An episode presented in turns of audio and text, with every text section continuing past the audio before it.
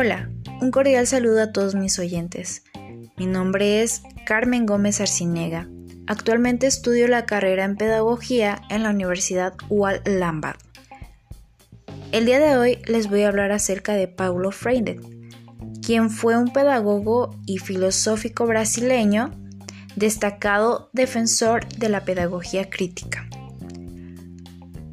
Vamos a hablar acerca de Freud y la concientización y liberación, además del hombre oprimido.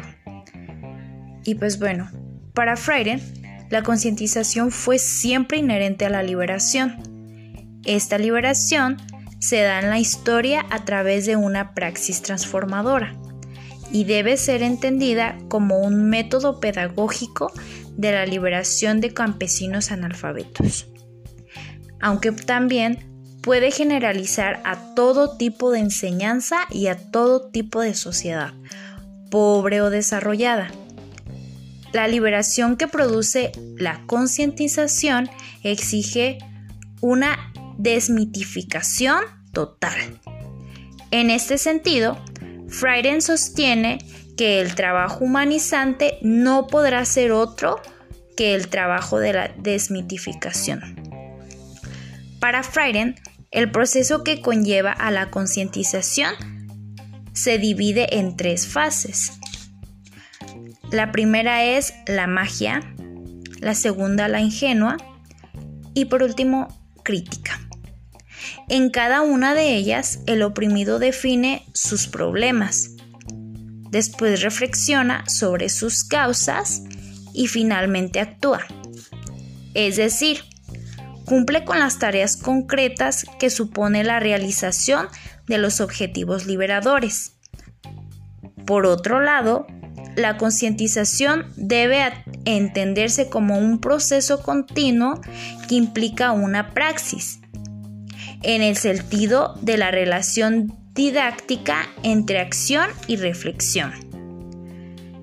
Y pues bueno, este planteamiento propone una acción que reflexiona críticamente y una reflexión crítica moldeada por la práctica y validad en ella.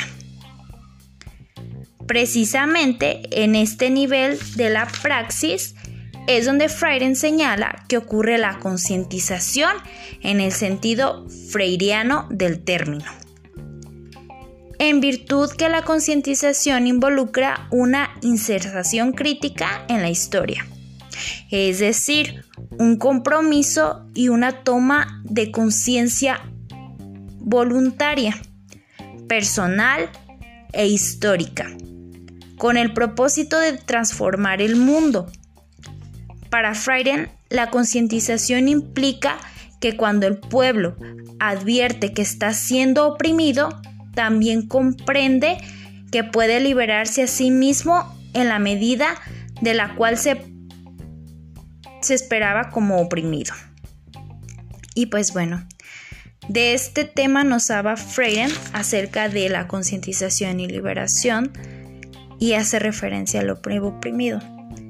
Gracias por escucharme y espero que me escuchen para mi siguiente audio y podcast. Gracias.